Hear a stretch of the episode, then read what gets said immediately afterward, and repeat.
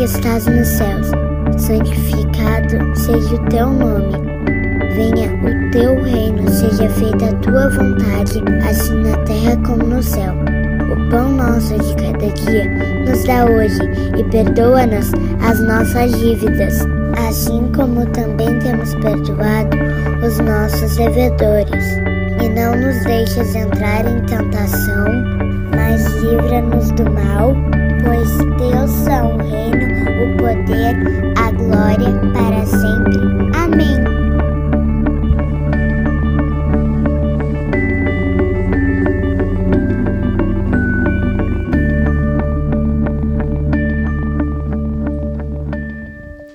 Boa noite, pessoal. Como é que vocês estão? Felizes com Jesus? Eu estou muito feliz. Tô, minha voz está rouca. É, eu estou parecendo, eu e o Leonardo estão parecendo o Catra, né? E isso não é algo muito bom, não. Mas eu quero dizer para vocês que eu tenho só uma esposa só, tá bom? Talita, minha primeira esposa. ah, eu apresentei ela assim num local que eu fui pregar e vocês vão ficar olhando. Isso aqui é minha primeira esposa, irmãos. Bom, para quem não me conhece, meu nome é Jackson, sou um dos pastores dessa igreja e eu estou muito alegre de estar com vocês. Bom, pessoal, seguinte, eu acho que igreja é um local onde a gente confessar pecado. Igreja, a gente precisa confessar os nossos pecados, precisa confessar as coisas que a gente faz de errado. Então, eu quero confessar para vocês. Estou com meu coração aqui para abrir o peito para vocês aqui, hoje de noite. E eu quero dizer a primeira coisa que eu tenho um problema muito sério com hipocrisia. Eu sou hipócrita no trânsito. E eu preciso confessar isso para vocês. O Marco está rindo, não sei porquê. Pessoal, eu olho as pessoas fazendo coisas erradas no trânsito. Eu cheguei a fazer o curso, o, o concurso para azulzinho. Porque eu queria ferrar as pessoas. Sim, eu ia ser da cultura da multa. Eu ia fazer de tudo, cara. Eu ia fazer hora extra sem o governo me pagar. Eu fico muito irritado quando eu vejo gente tirando vantagem dos outros no trânsito. Eu fico muito irritado. Estou tá, indo, às vezes, lá ou para Novo Hamburgo ou para Canoas. E daí, tá, às vezes está um movimento ali, e é que vê o cara e passa pelo acostamento, assim. Tenho raiva, tenho vontade assim, de ter um, um negócio tipo do Batmóvel no meu carro e botar para fora assim e voar, assim, não sei, alguma coisa, explodir uma bomba, não sei. Ou andando na rua, então, por exemplo, eu tenho um pavor, eu estou andando assim e eu vejo alguém que faz o retorno no lugar errado. Eu não suporto ver essas pessoas. Só que tem um grande problema, pessoal, porque eu faço isso. Eu acabei de, antes de vir pregar aqui, Jesus, eu fiquei orando agora no, na minha sala pedindo, Senhor, me perdoa. Acabei de fazer um retorno no lugar errado para vir aqui, para chegar mais cedo na igreja. A gente tem aquela tendência, né? Não, se é para o Senhor, Deus perdoa. Então eu sou hipócrita, pessoal. Isso é uma coisa que me perturba. Não acontece com vocês também? É isso acontece muito comigo. Eu estou olhando, uma vez estava eu e o Maicon, o carro era do Maicon ainda, o Polinho. A gente está ali, e daí quando a gente está atravessando a Ipiranga, tem uma mulher, velho. E ela, tá, ela tinha que fazer o retorno pela direita para pegar a Ipiranga. O pessoal sabe quem vem né, da, da perimetral tem que fazer o retorno e pegar a Ipiranga. Ela, ela quis pegar direto. Eu sou assim, se tu vai fazer algo errado, Christopher, no trânsito, vai, faz o estardalhaço, liga o pisca-alerta, a buzina, bota as mãos para fora e vai. Não, ela foi indo bem na mãe, ela foi indo devagarinho e foi trancando o trânsito, foi trancando o trânsito. Teve um dado momento dentro do carro do Michael que me deu uma crise de raiva e eu gritei: Não pode! E daí a mulher ouviu o grito, me olhou e virou o carro para o lado. E veio um cara e arrancou o para-choque dela lá. E eu fiquei bem triste. Tô brincando, fiquei triste uns dias para cá. Então, pessoal, isso é uma coisa que me perturba. Por que, que eu sou assim no trânsito? Por que, que eu olho as coisas, coisas que eu desaprovo? Às eu vou lá e faço. As coisas que eu não concordo, já aconteceu isso com vocês já. De discordar, de não gostar de uma coisa, e vocês vão lá e faz. Será que é só comigo isso? Será que é só eu que luto com isso e quero abrir o peito? Será que a gente, se eu desse esse microfone para cada um, pode não ser na questão do trânsito, mas em outra área? A gente trata as pessoas não do jeito que a gente é tratado. Já aconteceu isso com vocês? Não? Já, Cauê? Não, né? Tu não, né? Meu Deus do céu, Cauê. Isso aconteceu com vocês alguma vez? De ter um tratamento de Deus com vocês e vocês terem um tratamento diferente com outras pessoas. Por exemplo, eu não fui multado por fazer retorno errado ainda. Nunca fui multado por isso. Mas quando eu vejo alguém fazendo um retorno errado, eu tenho a vontade que o azulzinho veja aquilo. Onde já se viu isso? Da onde veio isso? Da onde veio esse sentimento dentro do coração da gente? De olhar uma pessoa fazendo uma coisa que lá no fundo a gente tem a mesma inclinação e a gente fica olhando aquilo e fica dizendo: tem que se ferrar, tem que se dar mal. Pessoal, só comigo isso? Já aconteceu com alguém aqui? Amém ou não amém? Amém. amém. Isso acontece com vocês? Acontece contigo isso, Jéssica? Acontece contigo isso, Rodrigo? É mesmo? Diz que tu conhece uma pessoa no trânsito jogando futebol, né? Estamos ralados, né, Rodrigo? O Rodrigo, vocês vão dizer que ele é ruim, porque ele joga mal. Tô brincando. Joga muito bem.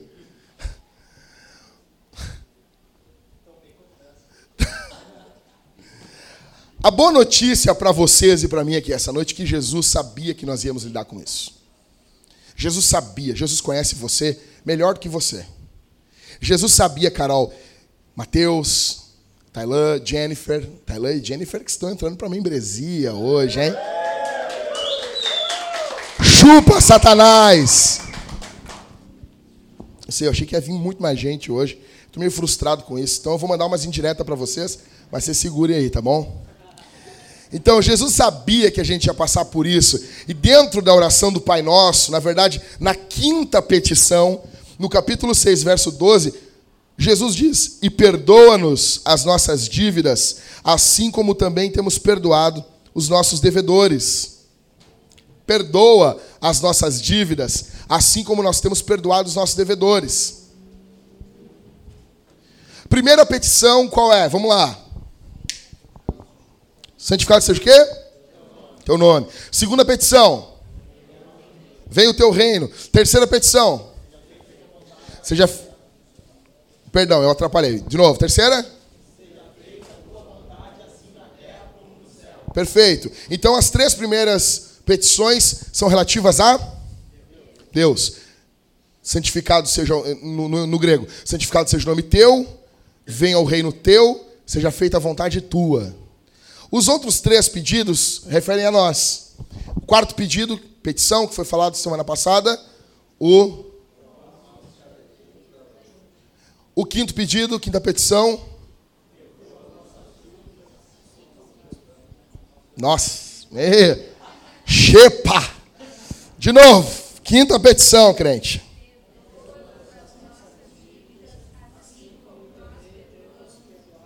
Meu Deus, meu Deus do céu. Tá bom, é isso aí. Vai em língua estranha mesmo. Tá bom? Não dá nada, que é manta. Existem dois grupos, para uma matéria de a gente entender o que está acontecendo, existem dois grupos de pessoas, de, inter, de intérpretes, que acham, Éder, que a gente não precisa pedir perdão. Que essa oração aí que Jesus falou, ô Michael, foi só para o período dos, dos apóstolos. Para nós, não. Sempre tem, né? Bom, o primeiro grupo é o grupo, são uns pouquinho mais certinho na Bíblia, mas eles derrapam aqui. Eles dizem assim: não, nós já somos justificados, já fomos perdoados na cruz. Não há por que pedir perdão de novo. Não tem por que, Ismael, ficar pedindo perdão se Jesus já perdoou a gente na cruz. Uma vez salvo, salvo para. Então, tem uma galera desse grupo aí que a gente gosta dele, mas às vezes eles viajam, que acham, não, não precisa pedir mais perdão. Né? São aqueles que nós não dizemos os nomes. Alguns calvinistas, ultra calvinistas, infelizmente, tudo que é ultra é desgraçado, né? Menos a ultra farma. Foi boa. Foi só uma piada boa. Tiozão, né, meu? o cara, o Ricardo gostou. Obrigado, Ricardo. Bom, então, eu não sei, alguma coisa que me toma aqui. Então, esses ultracalvinistas, eles dizem que não precisamos pedir perdão. Qual é a resposta que nós damos a esses caras? Em João 13, do 9 ao 10, tem um texto, João 13, verso 6 ao verso 10, diz assim: João 13. Aproximando-se Simão Pedro, este lhe disse: Senhor, tu lavarás os meus pés? Jesus lhe respondeu: Agora não compreendes o que eu faço, mas depois entenderás. Respondeu-lhe Pedro: nunca lavará os meus pés. Jesus está indo lavar os pés dos discípulos. Aí Pedro diz: O quê? Jesus, tu vai lavar os meus pés? Nunca, nunca, nunca lavará os meus pés. Disse-lhe Jesus: Se eu não lavar os teus pés, tu não tem parte comigo. Pedro, se eu não lavar os teus pés, a gente não é brother. Nós não vamos ser amigo no Facebook. Não vou curtir tuas fotos no Instagram, arrancando a, né? Hashtag Malcolm, arrancando a orelha. Foi boa, né? Foi, foi, mais ou menos, né? Então, aí Pedro, aquele jeito meio Jackson, eu me identifico muito com Pedro, cara. Pedro disse: Senhor, então se. Não, meu Deus do céu. Então me lava o corpo todo, lava as mãos, os pés, lava a cabeça. Verso 10. Quem já se banhou precisa apenas lavar os pés, pois do mais todo está limpo. Vós estáis limpos, mas nem todos. Jesus está falando sobre justificação aqui. A lavagem do corpo inteiro, diz Martin Lloyd Jones, é a justificação. Entendeu? A gente já foi limpo o corpo todo, nós estamos justificados. Diante de Deus, nós somos justos por causa de Jesus. É tudo sobre Jesus. Por causa de Jesus, a justiça de Jesus vem sobre tua vida e a minha. Imagina, aqui é como se eu estivesse pregando um Jesus para um monte de Jesus. Diante de Deus. É imputação, não é dentro de vocês. Vocês não passam agora, meu Deus, a, a justificação é apenas uma declaração, é algo judicial. Santificação é algo interno. Tá bom? Aqui que a gente se difere dos católicos romanos. O protestante vai dizer que justificação é algo declarado. Tu continua sendo esse verme, eu, esse verme que a gente é. Mas Jesus diz assim, Deus diz assim, é justo. Porque a justiça de Cristo passa para a nossa vida. E a nossa desgraça passa para Jesus. Ok? Então esse é o banho completo. Jesus lava os pés dos discípulos. E isso seria o perdão diário. Lloyd Jones vai dizer que a gente caminha nesse mundo, Jéssica, e tem tanta porcaria nesse mundo que a gente suja os pés o tempo todo. Então a gente precisa pedir perdão para Jesus, para Deus Pai, todos os dias. Então o primeiro grupo a gente responde desse jeito. A gente está dizendo que o que Jesus, presta atenção, o que Jesus está falando nesse verso, perdoa. Como é que está aqui? Por quê? Por que está piscando essa luz aqui? Stranger Things. Por que isso, Rodrigo? Me dá um nervoso isso. Vai parar, Rodrigo? Vamos pôr as mãos aqui. Ó, a pentecostal. Parou, parou, parou. Parou. Agora tá nós aí, agora tá bonito. Então, esse perdoa as nossas dívidas. Valeu, Rodrigo. É fantástico. Esse perdoa as nossas dívidas não é a justificação que a gente está pedindo. Isso aqui é alguém que já foi justificado. Então a resposta que a gente dá para esses calvinistas chatos, qual é? Não, cara, ninguém falando de justificação. Onde é que estamos falando de justificação aqui? Aonde? Aonde? Aonde? Mas por quê? Mas por quê, Ivan? Mas por quê? Mas por quê? Então, quais são o segundo grupo? O segundo grupo é um grupo um pouquinho mais complicado. São os wesleyanos. Eles dizem que não devemos orar isso por quê? Porque a gente não peca. Sério. Eu conheci. Já conheceram um Wesleyano mesmo? O John Wesley era legal, mas ele tinha umas trevinhas na vida dele meio complicada, cara. É, eu sei uns babados da vida dele, terrível, meu. Eu vou lançar um livro ainda só fofocas dos heróis da fé. Vai vender que nem água, rapaz. Em vez de ser a contigo, porque daí é coisa de crente, vai ser convosco. Só uma piada boa, né? Só uma piada boa. Então vamos lá assim.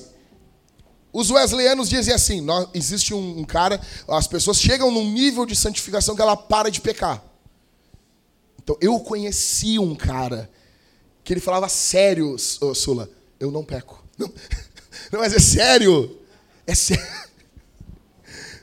O cara com a vida toda desgraçada. E ele dizia assim para mim, assim, olhando, olhando sério na minha cara, assim: Eu não peco. Falava sério. Oh, meu, mas olha a tua vida aí, essa vida desgraçada que tu tem aí, meu. Falava sério assim. Eu não peco. Eu olhei para ele.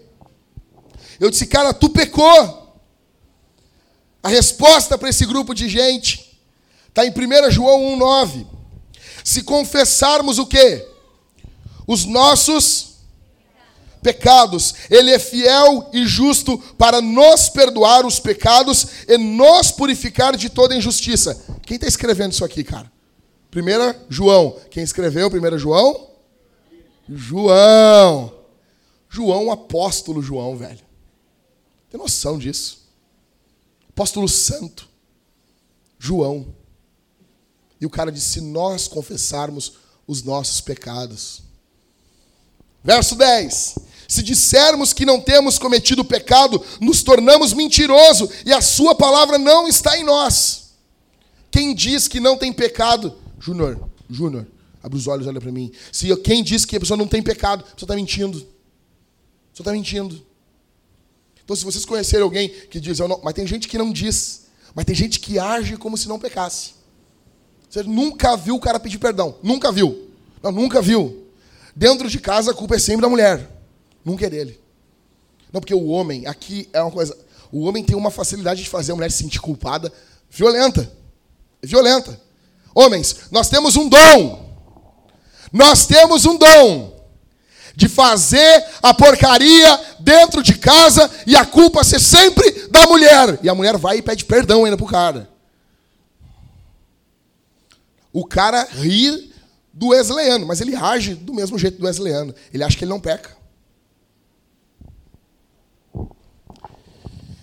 E a segunda resposta que a gente dá para o pessoal é a própria oração do Pai Nosso. Se Jesus ensinou. A grande questão é, o que, que a gente está dizendo quando a gente ora, Pai, no, Pai Nosso que estás no céu, perdoa as nossas dívidas, assim como nós perdoamos os nossos devedores. O que, que a gente está dizendo com isso? Isso aqui é muito importante. Em primeiro lugar, nós estamos, temos que ter noção da nossa culpa. Jesus está dizendo aqui, ao nos ensinar a pedir perdão, Jesus está dizendo que a gente tem culpa diante de Deus. Você é culpado diante de Deus. Você tem culpa diante de Deus. Eu e você somos culpados diante de Deus. O problema é que nós vivemos uma época de um Jesus paz e amor. É um Jesus, né? Um Jesus light. É um Jesus, eu te amo. E os caras cantam as musiquinhas, eu já falei para vocês, né? As musiquinhas. Jesus, eu quero brincar contigo. Eu quero ser teu amigo. Ah, velho. Imagina falar isso para Jesus do Apocalipse, com os olhos de fogo, uma espada sendo da boca, Jesus chegando no capítulo 19 de Apocalipse, matando os reis da terra, e a igreja, eu quero botar as mangas maior com os meus braços, botar meus pés nos teus calçados e te abraçar. Imagina assim, os apóstolos, lara, lara, lara, lara, e te abraçar. Imagina Paulo aqui e Pedro bailando assim, lara, lara, lara, lara.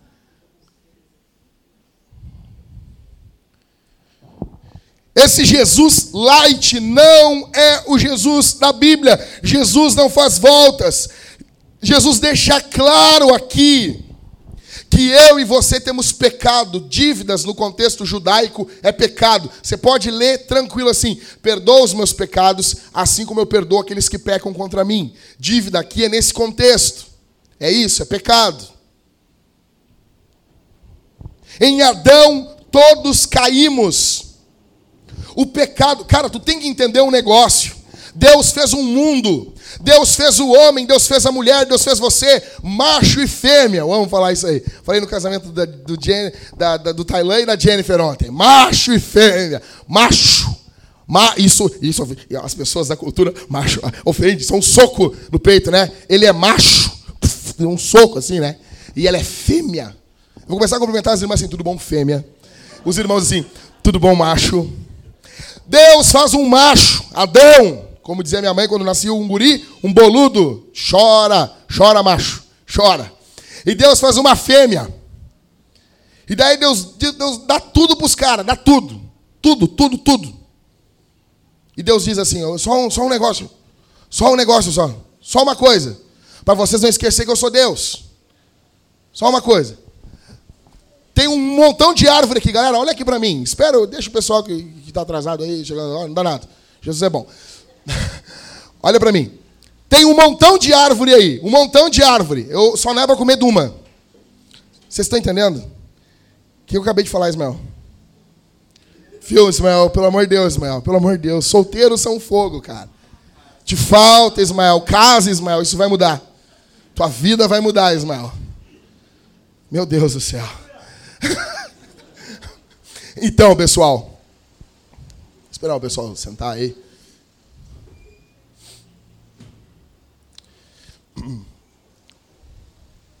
Pessoal que chegou agora, vocês são bem-vindos. A gente está numa série do, de, do Pai Nosso. Senta aí, senta aí. Senta aí, Meliane. Espero você sentar, que é isso? Ah, aqui no banheiro. Tá, desculpa. Pessoal, aí Deus diz assim, não é para comer de, uma fruta só, Eder, só numa. Só de uma. A gente tem um montão, velho. Um montão. Aí o Adão vai lá e come. Cara, isso eu poderia ficar falando um milhão de anos sobre isso. A grande questão é que o pecado é uma afronta contra quem Deus é. Deus é soberano. Deus estabelece as regras, não é você. Em nome de Jesus, que se dane o que você pensa e o que eu penso. Em nome de Jesus, teu pensamento é um lixo perto do de Deus. Só que a gente não quer ouvir isso. A gente quer ouvir gente que diz assim: ah, cara, que boa ideia tu teve. Uau, como tu sabe das coisas. Não, tu não sabe. Então tu tem que entender, quando Jesus diz, Pai, perdoa as nossas dívidas, a gente tem que entender o peso do pecado. O pecado levou Jesus para a cruz. É algo sério. Jesus com isso está dizendo, tu é um baita de um pecador, então sem vergonha. Todo mundo aqui, isso aqui é um culto de um bando de sem vergonha. Vocês, vocês são, são, sem vergonha, vocês são um bando de, de, de mentirosos. Já mentiram, eu já menti. Nós sabemos viver com a cara que, dizendo uma coisa e somos outro por dentro. A gente sabe muito bem maquiar o que a gente está pensando. Cara, é aquela clássica ilustração de sempre que nunca vai ficar velha. Se ali no Cordeiro de Deus, aqui no Agnus Dei, tivesse passando um vídeo só do que você pensou, só do pensamento, não dos teus atos, só do que você pensou nas últimas 24 horas, vocês iam embora, vocês nunca mais iam voltar nessa igreja. Eu e vocês. Coisa que a gente não fala para ninguém. Para ninguém. Nem para o melhor amigo. Se tu contar, o cara deixa de ser teu melhor amigo. Aqui, passa aqui no telão aqui. Todo mundo. Porque você tem que entender isso. Para entender a maravilha do amor de Deus, a gente tem que entender como é nojento o nosso pecado. Como nós somos pecadores. Você não vai entender a grandiosidade do amor de Deus em perdoar você e eu se nós não entendermos como o nosso pecado é nojento. E podemos estudar sobre pecado constantemente, nós nunca entenderemos a gravidade do que é pecado. Assim como nós oramos pelo pão de cada dia, devemos pedir perdão pelos pecados de cada dia. Fica claro aqui no quinta, na quinta petição, na quinta petição aqui, ó. Fica claro que o estilo de vida do discípulo de Jesus é um estilo de vida de arrependimento. Vocês entenderam isso? Vocês entenderam? Entendeu isso, Carol? O estilo de vida do discípulo é um estilo de vida de arrependimento. Pergunto para vocês: vocês têm crescido em arrependimento? Vocês têm se arrependido cada vez mais dos pecados de vocês? Quando um irmão chama a atenção de vocês, como que vocês respondem? já sai se justificando. A marca de alguém que nunca foi justificado por Jesus é alguém que se justifica constantemente. Se chegar um irmão que tem mais maturidade que vocês na fé, ele pode chamar a atenção de vocês? Eu não estou falando nem de pastor, estou falando dos irmãos. Os irmãos podem chamar a atenção de vocês? Ou vocês, na verdade, vivem a vida de forma autônoma e apenas se alimentam de um serviço religioso no domingo? pessoas podem chamar, as pessoas podem te corrigir mais hoje ou quando você se converteu. Você está crescendo em arrependimento? Você é tentado em pensar em Jesus como Jesus da cultura, o Jesus paz e amor? Você consegue Jesus ver Jesus falando hoje para você, você é pecador. Você precisa se arrepender dos seus pecados. Você pede mais o que no seu dia? O pão ou o perdão? O pão eu já expliquei para vocês que é tudo aquilo que são as nossas necessidades. Qual foi a última vez que você pediu perdão a Jesus? Qual foi a última vez? Você tem se arrependido mais hoje ou antes?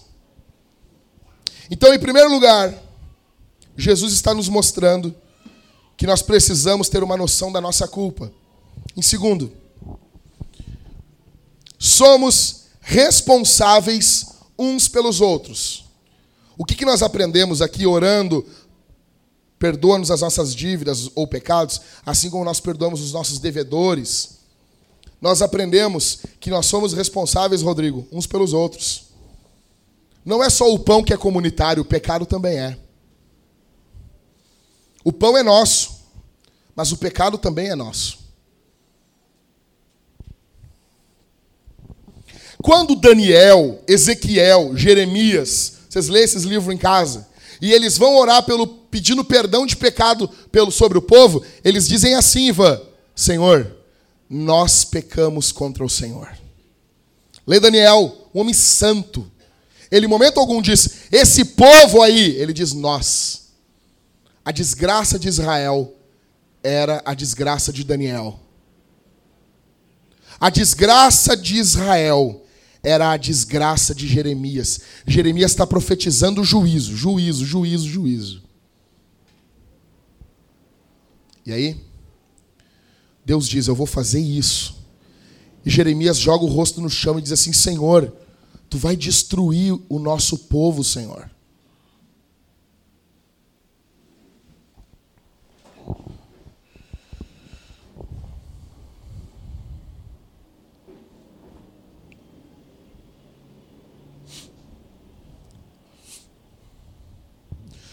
O pecado de um atinge os outros na igreja. 1 Coríntios capítulo 5. Abre aí.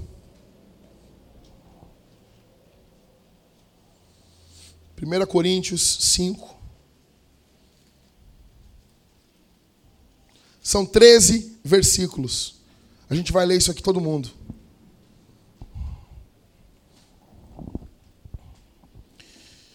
De fato, ouve-se que há imoralidade entre vocês, entre vós, e imoralidade do tipo que nem mesmo entre os gentios se vê, a ponto de alguém manter relações sexuais com a mulher do seu pai. O que está acontecendo aqui, cara? Tem um cara que está transando com a mulher do pai dele.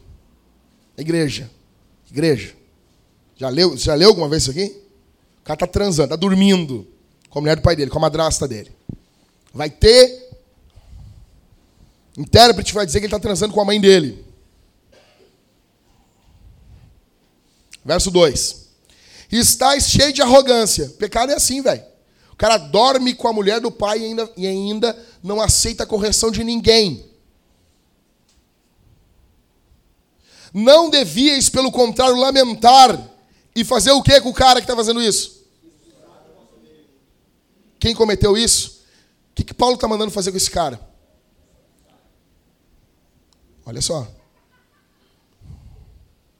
Verso 3: Embora eu esteja ausente fisicamente, esteja ausente fisicamente, estou presente em espírito e já julguei quem fez isso como se estivesse presente. Quando vos reunirdes em nome de nosso Senhor Jesus, e eu estando convosco em espírito, junto com o poder de nosso Senhor Jesus. Outra hora eu explico isso para vocês com mais calma. Verso 5: Entregai, entregai esse homem a quem? Para a destruição da carne, para que o espírito seja salvo no dia do Senhor Jesus. É para excluir o cara da igreja, para mandar embora, para não deixar entrar nos cultos. Não é alguém que está arrependido do pecado, é alguém que está vivendo mergulhado no pecado. Aqui eu quero ensinar uma coisa para vocês. Se um dia os presbíteros chamarem os irmãos, cara, o que tu está fazendo está errado, cara. Tu te arrepende e agora tu está disciplinado. Diz, não, eu não me arrependo. Não aceito isso. Vocês não são Deus. Não, eu não sou Deus, mas eu sou presbítero e estou te expulsando da igreja em nome de Jesus e não entra nunca mais aqui. Ai, que duro. Não gostou, vai para o batuque. Igreja, igreja de Jesus é isso. O cara pode ter matado um milhão de pessoas. Se ele está arrependido, ele não, não, ninguém manda ele embora da igreja. O que define é se o cara não se arrepende. O cara continua sem arrependimento. Verso 6. O vosso orgulho não é bom. Não sabeis que um pouco de fermento faz com que toda a massa fique fermentada? O que, o que Paulo está falando aqui? O pecado desse cara é, é, só dizia a respeito a ele? O pecado dele estava tomando conta e afetando toda a igreja. Isso é sério.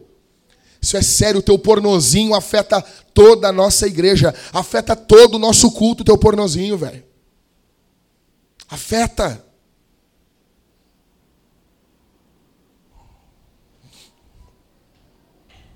Verso 7. Removei o fermento velho, para que sejais massa nova sem fermento, como de fato sois, porque Cristo, nosso Cordeiro da Páscoa, já foi sacrificado.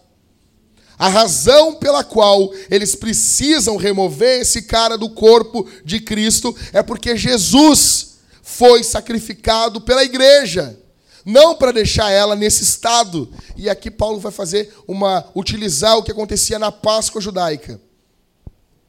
O cerne não é esse. Verso 8. Portanto, celebremos a festa não com fermento velho, nem com fermento da maldade e da corrupção, mas com os pães sem fermento, ou nas traduções antigas, os pães asmos, os pães sem fermento da sinceridade e da verdade. No período da Páscoa, os caras comemoravam a Páscoa, a, a passagem do povo de Israel pelo meio do mar, eles comemoravam comendo pães com um pouquinho de ervas amargas, sem fermento algum. O fermento na escritura ele é um símbolo. Não quer dizer que não vai comer pão com fermento, cara. A gente não é judeu, fica tranquilo. Mas é um símbolo do pecado. Já vos escrevi por carta. Já tinha uma primeira Coríntios, mas a gente não sabe onde foi parar. Já vos escrevi por carta que não vos associeis com os imorais. Paulo já tinha dito para eles: não estejam associados com gente que é imoral. Aí Paulo vai explicar um negócio violento aqui não me referia aos imorais desse mundo, nem aos avarentos, ladrões ou idólatras. Nesse caso, seria necessário que saísseis do mundo. Ou seja, Paulo, quando fala para a gente não andar com quem é imoral, ladrão, idólatra, Paulo não está falando ao, ao teu colega de trabalho, ao teu familiar. Não é isso. Para a gente deixar de se associar com esses caras, nós deveríamos sair do mundo. Pelo contrário, nós devemos andar com esse pessoal. Mas olha o que Paulo vai dizer aqui. Verso 11: Mas agora vos escrevo que não vos associeis que com aquele que, dizendo-se irmão, for imoral, ou ganancioso, idólatra, ou caluniador, bêbado ou ladrão. Com esse homem não deveis sequer comer. Pois que me importa julgar os que são de fora? Não julgais vós os que são de dentro, mas Deus julga os que são, os que são de fora. Expulsai esse imoral do vosso meio. Tem noção isso, velho? Isso é violento demais. O cara que diz assim, eu sou crente, e ele é um imoral, estuprador, bate na mulher, trai a esposa, vive bêbado. Esse cara a gente não pode nem comer com ele. Agora, se o cara não é cristão, não, não é isso. Esse é o grande problema da nossa era. A gente vai julgar alguém que está dentro da igreja, que é o nosso papel julgar quem está dentro da igreja. As pessoas, não julgueis. Mas daí eles julgam todo mundo de fora. A questão central aqui, o teu pecado afeta o teu irmão. O teu pecado me afeta e o meu pecado te afeta. Eu já ouvi de uma mulher assim, ó oh, pastor, quer saber? Eu só vou sair dessa igreja, a pessoa até já saiu até, mas eu só vou sair dessa igreja se eu descobrir que tu roubou dinheiro. Fica tranquilo que eu não roubei, tá? Nem tem dinheiro para roubar.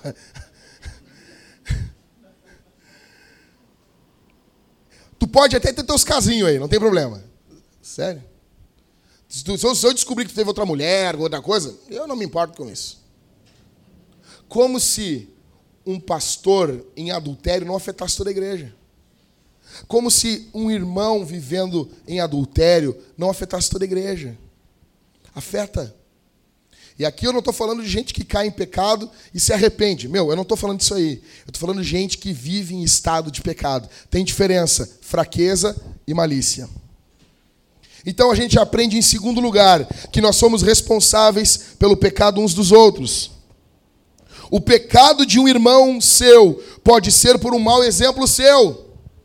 Ira, Nudez, desinteresse, falta de fervor, fofoca. Vou dar um exemplo de nudez aqui. O que, a gente vê das mulheres dizendo? Ah, é tu que tem que te converter, irmão.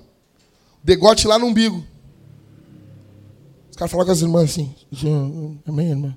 Pode ser. Mas é verdade, rapaz. As mulheres não sabem nem abraçar as pessoas, cara. Irmãs, eu vou ensinar vocês a abraçar. Vocês não abraçam esfregando as tetas nas pessoas, irmã. Pelo amor de Deus. Abraça com jeitinho, assim. Abraça. Imagina esses adolescentes os hormônios explodindo. Vocês abraçam assim, ai, como eu te amo, cara. Ah, eu também. Você não faz isso, animal. É verdade, rapaz. Aí é problema dele, ele que se ferra. Estou ensinando vocês que às vezes o pecado do teu irmão é culpa tua. Isso acontece vezes no meio dos homens também. Tá vendo, cara? A mulher é sensível, o cara fica aqui. Ah, WhatsApp, trovar, ah, não sei o quê. Irmã, Aqui, cara, homem não aconselha a mulher sozinho, velho. Só Jesus fazia um negócio desse. Nós não. Se a tua mulher não está por dentro aqui, tu é um desgraçado e eu vou te quebrar a tua cara. Em nome de Jesus. Você não vai pegar. Você não vai pegar, ficar aconselhando mulher da igreja sozinho. Não vai. Esses dias eu tive que pegar, tive que levar a Carol em casa. Primeiro eu ia largar o, o, o Marcos em casa. Eu vou largar a Carol em casa. Carol, fica sentada ali atrás. Eu vou ter que nem chofer, velho. Eu não ando com mulher sozinho no meu carro. Se precisar. Também não vou ser um idiota. Só, Carol, eu não ando sozinho com mulher sozinho no meu carro. 11 e meia. Desce do carro aí vai a pé. Porque a aparência do mal é ruim. Aí mata a guria. Não. Senta aí atrás aí. Quer ver? Como, cara? O problema é que a gente vive hoje, sabe? É é não, é, é, não, a gente é uma geração que ama, tem muito amor no nosso coração. Velho, a gente pode ter liberdade com Jesus e a gente fazer pessoas fracas pecarem. Os, pe os pecados de um podem influenciar o pecado dos outros. Cara, não nem, nem falar. Bom. Ah, que vontade de falar. Ô oh, Jesus, me ajuda, Jesus. Não quero escandalizar as pessoas. O pecado de um irmão pode afetar o outro. Nós temos que cuidar com os fracos. Romanos 14, 13 ao 23. Vamos ler isso aí, galera. Romanos, depois de Atos. Estou voltando em Atos, sou um. Romanos 14, 13 até o 23. Chegou um jovem para mim, uma vez, e ele disse assim: Cara, eu, eu me masturbo pensando numa irmã da igreja, eu tenho que pedir perdão para ela. Eu disse: Não, está louco. Tu já é um desgraçado em fazer isso. De te dar um ataque cardíaco na hora de tu morrer com o pinto na mão. Falei para ele isso.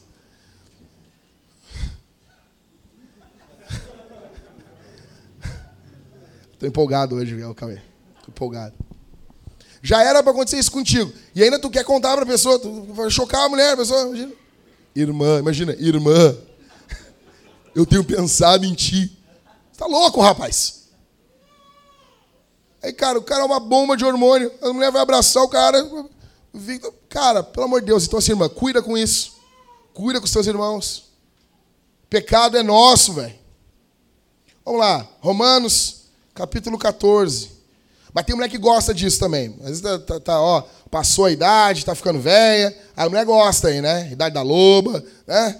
Aí gosta. Ah, não. Ai, ele, ele, ele me deseja, velho. Ele deseja até bananeira. Ele deseja qualquer coisa. Não é mérito teu, entendeu? Não é mérito teu. O Rodrigo, quando era criança, era apaixonado pela Chun-Li, né, Rodrigo?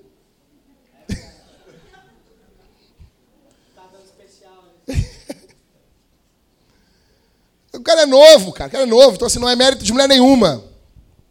Tá bom? Então, assim, minha irmã, tu não tá com essa bola toda, não. Tá? Então, guarda as coisas pro teu marido aí. Romanos, capítulo 14. Verso 13. Portanto, não nos julguemos mais uns aos outros. Pelo contrário, tende como propósito não pôr pedra de tropeço ou obstáculo diante do vosso irmão. Não posso botar uma pedra de tropeço para o cara tropeçar com meu irmão. Não pode. Não pode. Verso 14: Eu sei, estou certo no Senhor Jesus, que nada por si mesmo é ritualmente impuro, a não ser para quem assim o considera, para esse é impuro. Ou seja, nada do que a gente come, que a gente consome em si é impuro. Tá? Não é. Pois se teu irmão se entristece por causa da tua comida, não estás andando segundo o amor. Por causa da tua comida, não faça perecer aquele por quem Cristo morreu. Isso aqui é um texto complicadíssimo para os calvinistas. Te vira, Magrão. Se vira. Outra hora a gente conversa sobre isso. Verso 16: Não deis motivo para que seja difamado o que considerais bom. Porque o reino de Deus não consiste em comer e beber, mas em justiça, paz e alegria no Espírito Santo. Pois quem, pois quem serve a Cristo dessa forma é agradável a Deus e aceito pelos homens. Verso 19. Portanto, Paulo e os portanto. Portanto, sigamos as coisas que servem para a paz e as que contribuem para a edificação mútua. Não destruas a obra de Deus por causa de comida. Na verdade, todo o alimento é puro, mas se torna um mal se alguém vir nisso motivo de tropeço. É melhor não comer carne, nem beber vinho, nem fazer outra coisa que se torne motivo para que teu irmão tropece. A fé que tens, guarda-o contigo mesmo diante de Deus. Feliz é aquele que não se condena naquilo que aprova. Mas o que tem dúvidas é condenado se comer, porque ele faz porque pois o que ele faz não provém da fé. E tudo o que não provém da fé é pecado. Véi, se beber ofende o teu irmão, tu não vai beber na frente dele, cara. Bebe na tua casa. Se fumar ofende teu irmão, mas ofender as ganha. O cara vai largar o evangelho. Também não vamos gerar um bando de mimimi do outro lado, velho. O cara, não, Jorge, se eu ver tu fumando, eu nunca mais vou na igreja. Tu não bebe, não fuma na frente da pessoa. Mas segue fumando, tô.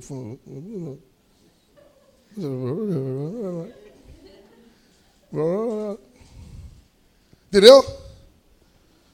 Meu Deus, eu enxerguei o Halisson com uma latinha de Bud na mão. Meu Deus do céu. Meu Deus do céu. Me dá um gole. Tá gelado. Meu Deus, vou largar o evangelho. Na hora o Halisson, mas o que é isso? Meu Deus do céu. O que, que é isso? Por quê? Porque o teu irmão vale mais do que uma Bud, Halles. Uns mais ou menos. Uns vale tipo uma sol. O problema, cara, a gente pode fazer os outros tropeçar, fracassar. Então tu tem que entender, perdoa-nos os nossos pecados. O pecado é nosso, é comunitário. O teu pecado afeta a gente. O meu pecado afeta vocês. O povo de Israel perecia quando alguém pecava. Vocês lembram lá quando o povo. Aqui, ó, dois minutinhos, não, 50 segundos. O povo de Israel passa por Jericó, as muralhas, né? Vem com Josué lutar em Jericó, as muralhas caem no chão. Aí vão lutar contra qual cidade? Vamos lá, teólogo, vamos lá, vamos lá, crente. A. Ai, nossa, é, é aí ou ai? Acho que é ai, né? É, eu também acho que é ai. A, a forma da gente falar palavras hebraicas é com firmeza. Cidade de ai firme. Aí é desse jeito. Os caras vão lutar contra eles e, e, e eles morrem. Por quê? Porque um cara, Oiva, um cara, por causa de um cara pereceu todo mundo. O teu pecado pode fazer a nossa igreja perecer. O meu pecado pode fazer a nossa igreja perecer. Eu conheço igrejas que acabaram por causa do pecado de um homem. De um homem.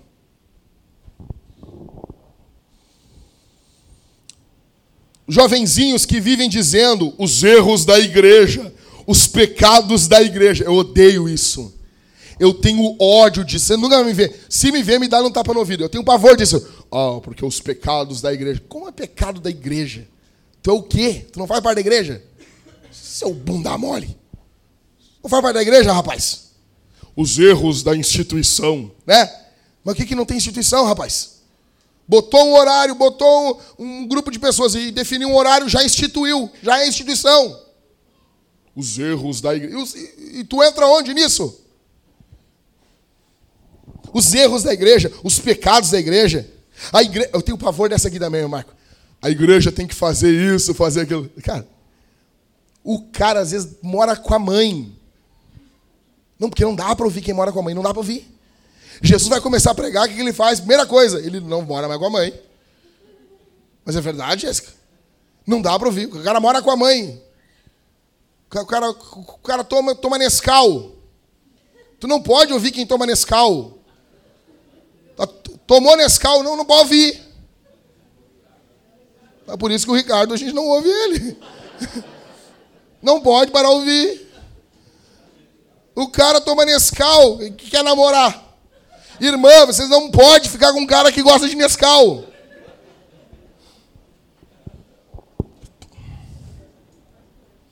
Você. Todd? É, Nescau. Você acha que você tem parte na culpa do movimento evangélico no Brasil? Ou o movimento evangélico, a culpa é só do Malafaia e não é tua? Você chora pelos pecados da igreja evangélica brasileira? Você acha que os seus pecados não afetam a nossa igreja? Você acha que a sua vida mundana não afeta o nosso culto aqui? Você ignora que a sua vida serve de exemplo para os mais novos? Você ignora que os mais novos estão olhando para ti? Você abusa da sua liberdade em Jesus e ainda assim leva os fracos a pecarem? Você já deixou de corrigir o seu irmão por medo ou deixou de falar para que você não pareça fofoqueiro? Tipo, eu não vou falar nada pro irmão porque eu não quero me meter nisso. Velho, eu tenho. Ah! Se tu viu alguém fazendo isso, vai e corrige. Vai, corrige. Eu me lembro que estava no culto uma vez, aqui sentado, e tem uns atletas de Cristo na minha frente. Os atletas de Cristo. E os caras não calavam a boca. Não, não é assim uma palavrinha. Ah, o cara pregou. Olha que ele falou. Ah, mas isso aí tem. Não, o tempo inteiro. O tempo inteiro. E os atletas de Cristo. E eu, o Jackson. Liso. Na, na hora, cara, os caras congregavam comigo. Na hora eu botei a mão. Cara, em nome de Jesus, fiquem quietos. Pa, parou. Parou? Olha aí, não tenho prestado atenção no culto, rapaz. Assim. Assim. Depois o pastor me chamou para conversar, mas. mas é, é o certo. É o certo. Você já deixou de corrigir alguém? Você se preocupa mais com a sua imagem do que com a igreja num todo? Porque tem gente que não corrige as pessoas, não é porque é porque ela está pensando na imagem dela. Não, eu não vou corrigir a, a, a Suzana, porque eu vou ficar como ruim. Não, eu não vou corrigir a Mariane, porque daí, eu sou amigo da Mariane. Você está preocupado com a tua imagem? Ou com a igreja de Jesus? Eu quero deixar uma coisa clara aqui na igreja. Fofoca não é colocar tudo às claras. Fofoca é eu falar assim, Michael, não gostei do cabelo da tua mulher, mas ela estava preta, uma hora agora ficou loira e agora pintou o cabelo de cobre acobreado. É cobra cobreada, não, é caju, essas coisas aí. Para o homem é uma agulha, uma cor só. Quando, velho, essa coisa de dois nomes na cor, isso é coisa de azul bebê. O cara falou isso, não casa com ele. Não casa, não casa. A única cor composta que um homem decente conhece é azul marinho. Só. Só. O resto é azul, preto, branco. O cara falou verde água, vaza. Vaza, vaza que ele vai se separar quando tiver com 50 anos, ele vai casar com um homem. Vaza. Ele vai comprar um iPhone branco. Ouve Beyoncé. Foge. Então, imagina, se eu falar assim, ah, eu não gostei do... Não. Se o Michael colocar eu na frente, ele acabou. Não, não é, isso não é fofoca. Eu quero dizer isso para vocês porque isso tem tudo a ver com a gente. Tudo a ver com a gente. Tudo. Colocar as coisas às claras é bíblico, é bonito, é lindo é gostoso. Feio é falar por trás. A gente colocar as coisas claras não é feio, é lindo. É assim que a gente corrige, é assim que a gente resolve as coisas aqui na igreja. Meu Deus. Ah, mas que som, meu Deus. Volta isso aí. Ó, eu preparei isso aqui, cara. Meu Deus do céu, eu vou matar vocês. Vamos de novo. Era para ser uma coisa legal, tá? Faz coisa que vocês não viram, tá?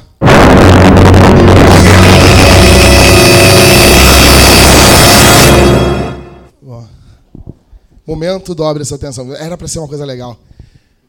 Eu amo esses. Em terceiro lugar e último, Então, em primeiro, a gente tá, Jesus está mostrando para a gente que a gente tem culpa. Em segundo, a culpa é, ó, é comunitária. Meu pecado te afeta, teu pecado me afeta. Em terceiro e último, estamos pedindo que Deus se relacione conosco da mesma maneira que nos relacionamos com o nosso próximo. Estamos pedindo. Anota isso aí, Mariane. Anota isso. Anota. Anota no, na tua telha aí. Estamos pedindo que Deus se relacione conosco da mesma maneira que nos relacionamos com o próximo. Deus, perdoa os meus pecados, assim como eu perdoo o pecado do meu irmão. É isso. Deus, me trata como eu trato meu irmão. Você está dizendo, Deus, pode vir para cima de mim. Vem para cima, vem em mim.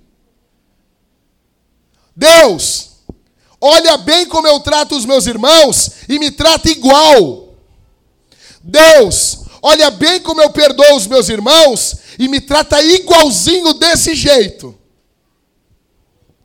Tem muita discussão, tem um quebra-pau com esse texto. Eu comecei a fazer a pregação na terça. Entendeu? Eu estava dez minutos antes de vir para o culto ainda, minha cabeça explodindo com essa parte. Os negros se pegam no pau, se quebram o pau, os teólogos. Os caras quebram o pau. O que, que Jesus está dizendo aqui? E daí, Mateus, e vai além ainda, porque o bagulho fica mais complicado. Aí os teólogos, porque eles não querem atacar a doutrina da justificação, porque Deus nos justifica gratuitamente. Vocês estão sabendo disso, né? Que não é pelo que a gente faz, né? A gente tá, concorda com isso? Ah, obrigado, Jesus. Então, daí os teólogos ficam apavorados. Eles têm uma doutrina bíblica na mão de um lado, e eles têm um texto forte aqui. E, cara, daí vamos lá aqui, Mateus 6. E assim perdoa as nossas dívidas, verso 12, assim como também temos perdoado os nossos devedores. Aí, velho, o bagulho fica mais violento ainda, porque no verso 14, Jesus diz: Porque se perdoardes os homens as suas ofensas, também o vosso Pai celestial vos perdoará. E se, porém, não perdoardes os homens, tampouco o vosso Pai perdoará as vossas ofensas. E os teólogos ficam, meu Deus, e agora? E eles ficam, ai meu Deus. Não, é o seguinte: se tu não perdoar, é porque tu nunca foi perdoado. Não, não é isso que o texto está dizendo, cara. Quem é que troca o cano de uma moto? Não é isso que. Não é isso. Jesus está dizendo claro. Se tu perdoar, o Pai vai te perdoar. Se tu não perdoar, o Pai não vai te perdoar. Mas daí a gente tem a doutrina da justificação com base em Romanos, que diz o quê? O perdão é gratuito. É gratuito. E agora? Eu vi grandes teólogos derrapar nisso aqui. O grande problema, mais uma vez, é que nós queremos enxergar aqui a justificação. E não é disso que Jesus está falando. Não é sobre isso. Primeiro, quem é que ora Pai Nosso? É quem é filho. Isso aqui, essa oração, é para alguém que já foi perdoado em Cristo. Ele já foi justificado. Ok? Eu vou ler uma citação do Wayne Gruden. Eu quero que você preste bastante atenção, porque, no meu ver, o, Gruden deu um pau no Lloyd Jones quebrou a cara do Matthew Henry, eles brigam lá em casa direto. Quebrou a cara de todos os teólogos. O N. Gruden saiu na voadora, assim, ó. Carismático, né, cara? O cara quebrou todo mundo a pau. Então, aqui, de todo mundo eu botei os livros em pé, só ficou de pé a sistemática do Gruden. Escutem isso aqui. É no contexto, Gruden está falando aqui sobre adoção, tá? É no contexto dessa comunhão com Deus, como nosso Pai Celestial, que devemos entender a oração que Jesus ensinou seus discípulos a fazer diariamente. Abre aspas. Pai nosso, que estás no céu, perdoa-nos os nossos pecados, assim como nós temos perdoado aqueles que têm pecado contra nós. Essa oração diária pelo perdão de pecado não é um pedido para Deus nos dar justificação, muitas vezes por toda a nossa vida nós não estamos pedindo, Deus me justifica hoje, me justifica amanhã, me justifica depois de amanhã, porque a justificação acontece uma vez só. Não é que Deus nos justifique todos os dias. Porque a justificação é um evento anterior que ocorre imediatamente depois que confiamos em Cristo com fé salvífica. Antes, presta atenção. Antes, a oração pelo perdão diária dos pecados diário, pelo perdão diário dos pecados, é um pedido para que a comunhão paternal de nosso Deus conosco, rompida pelo pecado que o desagradou, seja restaurada e que ele se relacione conosco mais uma vez, como pai que se alegra com os filhos que ama. Na oração, perdoa-nos os nossos pecados. Portanto, não estamos nos dirigindo a um Deus como um eterno juiz do universo, mas a um Pai. É uma oração pela qual desejamos restaurar o relacionamento com o nosso Pai, interrompido por causa do pecado. Você entendeu? O cara é crente. Daí, tá ali e discute com a Mariane. Ah, Mariane, tá louco. Tu não sai desse teu celular aí. E, não sei o quê. e discute com a Mariane. Maria Telinha. Fica bom esse ti, Mariane. Maria Telinha. Telinha não, tem um telão assim. E briga com a Mariane. E depois ele chega, ah, Deus perdoa os meus pecados. Deus não vai perdoar. Não é, que Deus, não é que ele não é justificado, é um crente. É salvo em Jesus. Só que Deus é a mesma coisa. Chegar em casa e tu ver o teu filho mais velho batendo no mais novo. Tá entendendo? Chegar em casa, o mais velho bateu no mais novo. Os dois são filhos, mas tu vai pegar e vai corrigir o mais velho. Tu não pode fazer isso. Tua função é cuidar. Tua função é amar. Tua função é representar o pai quando o pai não está. Tu não pode fazer isso. Você está entendendo? Continua sendo pai. Só que a comunhão é rompida. E tem muita gente assim no nosso meio. Que pede perdão, mas não perdoa. Eu não estou dizendo que tu não é filho de Deus. Eu creio que você é filho de Deus, creio que você ama Jesus. Mas às vezes a gente sente um vazio de Deus dentro da gente. Parece que Deus não está ouvindo a gente. Eu vou falar um negócio aqui que parece pentecostal, mas não é. É totalmente puritano. Vai orar e parece que o céu está de bronze.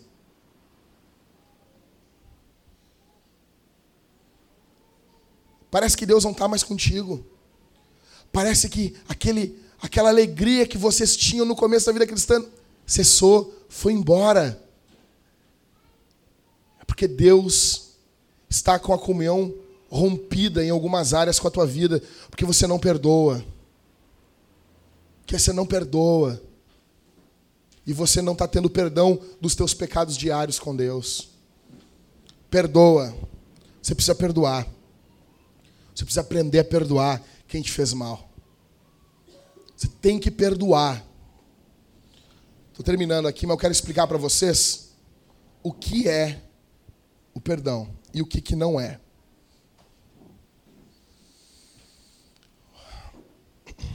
O que o perdão não é? Em primeiro lugar, aprovar ou diminuir o pecado. Não, não, fica tranquilo, cara. Não, não, isso não é nada. Isso que tu fez aí não é nada. Como não? Jesus morreu por causa disso, cara. Pecado é algo sério, levou Deus para a cruz. Então, perdoar não é aprovar ou diminuir o pecado. Não é. Hipótese alguma. Segundo, permitir o pecado. Teu irmão drogado roubou o teu salário. E você não corrige ele. Não, porque eu perdoei ele, eu não vou corrigir ele, não vou chamar a polícia. Não! Não é permitir o pecado. Em terceiro, perdão não é negar o erro. Teu marido te bateu e tu vem e fala: Não, não aconteceu nada. Aconteceu sim!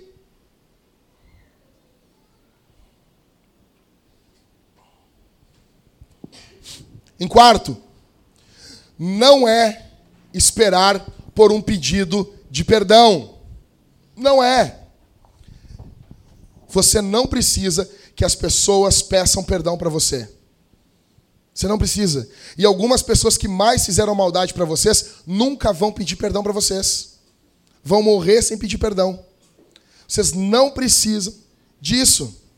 Em quinto, Perdoar não é esquecer. Então a galera pega e cita aquele texto lá do profeta quando diz: Eu não me lembro mais dos vossos pecados, que os vossos pecados estão agora no mar do esquecimento. Aí o pregador pentecostal ainda diz: E Deus botou uma plaquinha, proibido pescar. Vocês já ouviram essa aí, né? Vocês já ouviram, já ouviram essa aí? Nunca ouviram? Ah, cara. Vocês não iam nas conferências de pentecostal. O pregador inventa. Esses caras são muito bons. E daí ele diz assim: Não, Deus esqueceu. Eu não lembro mais também. Perdoar é esquecer. Não é. Não é. Quando Deus diz que esqueceu os nossos pecados, não é que ele não sabe o que nós pecamos mais, é que ele, a partir de Jesus, decidiu se relacionar conosco por intermédio de Jesus e não por intermédio do nosso pecado. Tem duas formas de Deus se relacionar com você e comigo: por intermédio de quem nós somos e pecamos toda a nossa vida, ou por intermédio de Jesus. Quando ele diz, os teus pecados eu não me lembro mais, ele está dizendo, eu me relaciono com você por intermédio de Jesus e não por intermédio dos teus pecados, que agora são meus. Cara, você traiu tua mulher, ela não vai esquecer. Você dormiu com uma outra mulher, não pensa, ela pode te perdoar. Ela escolheu da mesma forma que Deus se relacionar contigo por intermédio de Jesus e não por intermédio do teu erro. Mas ela sabe que você traiu ela. E de vez em quando vai ser complicado o dia a dia. Porque ela é uma filha de Eva e em alguns momentos isso vai voltar à tona dela. Perdoar não é esquecer. Em sexto, perdoar não é parar de sentir dor. Algumas pessoas pensam que não perdoaram porque ainda sentem dor. É normal. Uma pessoa que foi abusada sexualmente pelo pai quando era criança, é normal ainda isso machuca dentro dela, ela pensa por que, que isso aconteceu, ainda que em dados momentos ela se lembra da providência divina. Mas isso dói ainda dentro dela. E sétimo, a gente precisa entender que o perdão não acontece só uma vez. Talvez alguém que você já perdoou, você vai precisar continuar perdoando, porque ela vai continuar pecando contra você. Oitavo, não é negligenciar a justiça. Vou dar um exemplo.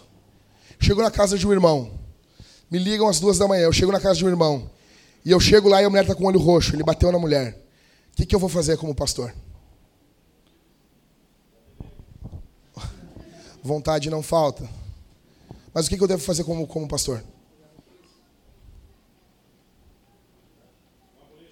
Isso.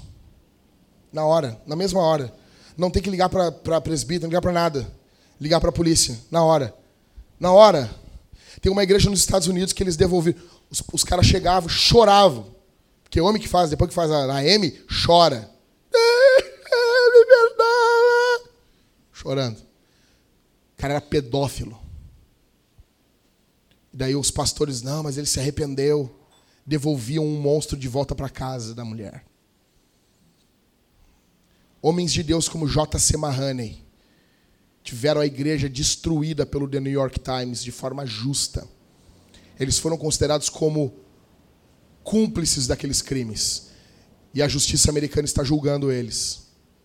Porque eles acreditavam numa misericórdia que nem é a que a Bíblia apresenta.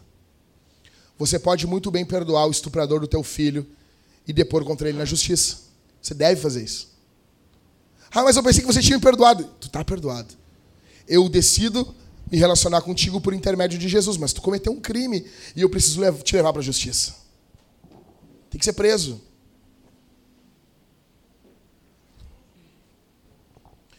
E nono, perdoar não é confiar.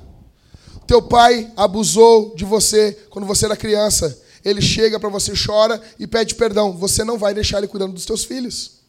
Você perdoa, mas você não confia mais. A confiança ela vem de forma lenta e o perdão de forma rápida.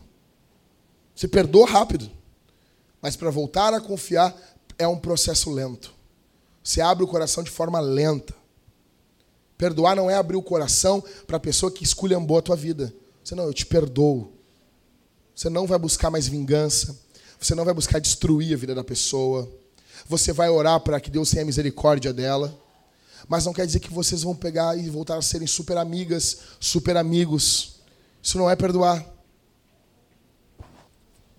Em décimo, perdoar não é reconciliar.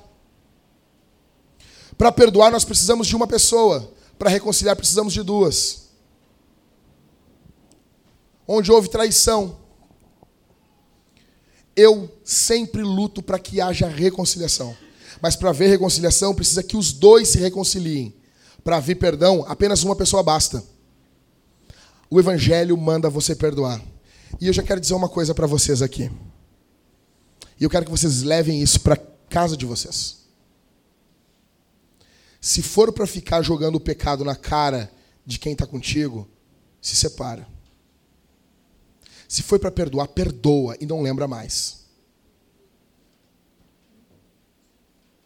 Tem muita mulher que gosta e homem que gosta que a mulher tenha feito algo porque ele tem ela na mão. Ele pode jogar coisa na cara dela o tempo todo. Se perdoou e se se reconciliou, vocês vão agora se relacionar não com base no pecado, com base no erro. O que é então perdoar? Perdoar é quando nós vivemos e nos relacionamos, olha aqui para mim, nos relacionamos uns com os outros com base no que Jesus fez. Minha esposa já pegou contra mim, eu já peguei contra minha esposa. Nós já discutimos muitas vezes, tivemos grandes crises em 11 anos de casado, mas nós convivemos um com o outro com base no que Jesus fez. O teu amigo pecou contra você, falou coisa que não devia, mas você não se relaciona com ele com base no erro dele, você se relaciona com ele com base no que Jesus fez. Você quer perdão de Deus? Perdoe. Você quer perdão de Deus? Você quer que Deus tenha graça contigo? Perdoe. Você é implacável com os erros dos outros? Você é implacável, você sempre espera o pior das pessoas. Fala a verdade aqui para mim, crente. Você se acha superior no convívio aqui na igreja. Você acha que somente você perdoa e somente você suporta e ninguém fica suportando você, seu chato de galocha. Você acha que ninguém fica suportando você? Você é só o que suporta os fracos. Não, eu não sou fraco, não. Sério. Você acha que você foi mais ofendido do que você ofendeu a Deus? Quem é você para não perdoar o teu irmão? Quem você pensa que é para ficar jogando na cara da tua mulher os erros dela e jogando na cara do teu marido os erros dele? Quem você pensa que é? Quem tu acha que tu é? Em nome de Jesus, toma vergonha na tua cara e perdoa. Ou então nunca mais faz a oração do Pai Nosso na tua vida. Se é para perdoar, a gente sabe, olha, aconteceu isso na nossa caminhada, aconteceu isso na nossa vida, foi terrível, mas Jesus foi maior do que isso. Jesus foi maior do que isso. E nós nos levantamos e seguimos em frente. Não perdoar é pecado. Não perdoar é pecado. Se você não perdoa o teu irmão, você está em pecado aqui essa noite. E a tua presença aqui no culto ofende a Deus. A tua simples presença aqui é uma ofensa ao Criador. Se você não perdoa quem erra contra você. É perdoar gente que fez tudo para que você não perdoe. É perdoar gente que viveu de uma tal forma só para ofender você. Maldosos. Eu não estou dizendo aqui que num primeiro momento aquele impacto não é violento. Claro que é, claro que dói. Claro que é complicado. Eu não estou dizendo disso. Mas eu estou falando aqui, a ficar nutrindo, nutrindo ódio. Nutrindo. Ah, fulaninho tá bem. Ah, agora se deu mal. Ah, se ferra, desgraçado de inferno. Só falta pegar um boneco e enfiar umas agulhas em nome de Jesus no boneco. Não pode, tá? É, vai tossindo aí.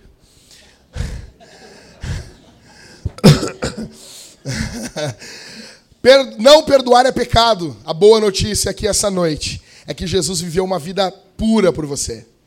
É que Jesus veio ao mundo por pessoas como você e como eu, que não queremos perdoar as pessoas, como eu no trânsito. Faço as mesmas coisas e não quero perdoar as pessoas. Fico olhando, desgraçado. Jesus morreu na cruz por nós. Jesus morreu na cruz por você com essa tua cara de égua. Jesus veio na cruz, morreu por você. Jesus levou os teus pecados sobre o madeiro, para que hoje você fosse perdoado, e para que você passasse a perdoar as pessoas. Tá bem, amor? Ah, tô, né? Ah, que bom. Não, mas é que eu só acho engraçado que.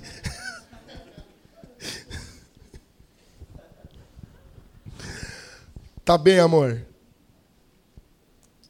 Tô. Que bom. É, eu acho estranho. Como assim? Perdoa, perdoa. Pode doer às vezes, pode lembrar. Você luta contra isso. Primeira razão, porque Jesus te perdoou. E o teu pecado ofendeu muito mais a Deus do que o que pecaram contra você. Num dado momento, no primeiro momento, às vezes no impacto, quando a gente sabe as coisas. Cara, eu depois de pastorear a igreja, os caras contaram coisas que aconteciam aqui no nosso meio. Quando eu fiquei sabendo de umas maldades de uns com os outros, eu soquei parede. O pastor socar a parede, soquei, para não socar a cara do membro. Soquei a parede. Tá!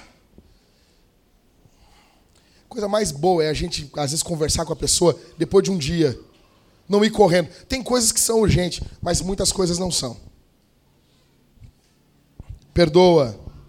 Me perdoa, Jesus, assim como eu perdoo o próximo. Jesus viveu uma vida, há perdão em Jesus para você que não perdoa. Você tem que pedir perdão. Jesus me perdoa porque eu não perdoo. Tem perdão aqui essa noite. Tem perdão abundante por causa de Jesus aqui essa noite. Você que não está perdoando, antes de pedir perdão, antes de perdoar quem pegou contra você, primeiro peça perdão para Deus. Eu não estou perdoando, me perdoa, me ajuda a perdoar, me dá graça. Tem misericórdia de mim que não estou perdoando, Senhor. O Espírito Santo vai impulsionar você. Tem poder de Deus para revestir você. Não é só para, né? né? O manto. Não! Poder de Deus para capacitar a gente para perdoar poder de Deus para olhar com misericórdia para o irmão. Olhar com misericórdia contra quem pecou contra você. Perdoa.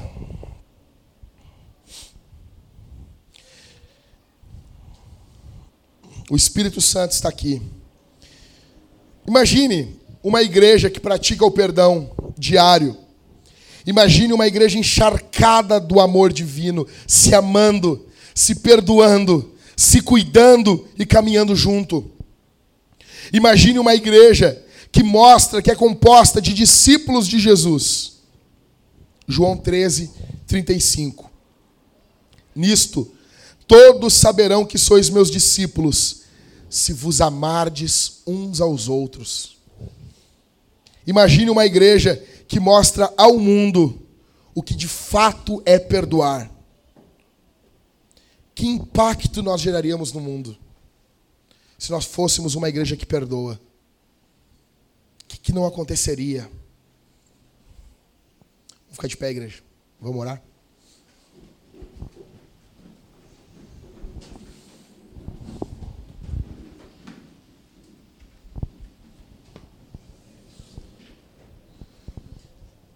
Feche os olhos, por gentileza. Senhor. Pai nosso que estás no céu, santificado seja o teu nome. Venha o teu reino. Seja feita a tua vontade, assim na terra como no céu. O pão nosso de cada dia nos dá hoje. Perdoa as nossas dívidas, assim como nós perdoamos os nossos devedores. Ó Deus, que aqui essa noite os teus filhos perdoem, Senhor. Divino Espírito, nos capacita para perdoarmos. Nos capacita para perdoarmos o nosso próximo. Divino Espírito Santo, vem sobre nós. Que haja perdão aqui essa noite. Que haja misericórdia aqui essa noite. Que haja graça aqui essa noite Perdoar é algo que vai além das nossas forças, nós não conseguimos. Nós precisamos do impulso do teu espírito para perdoarmos. Ajuda-nos, Senhor. Perdoa os nossos pecados, nos ajuda a notar que o pecado é algo que afeta toda a igreja. Nos ajuda a não brincarmos com o pecado. Nos ajuda a não brincarmos contra o que é o pecado. No nome de Jesus. Para a glória do Deus Pai. Amém.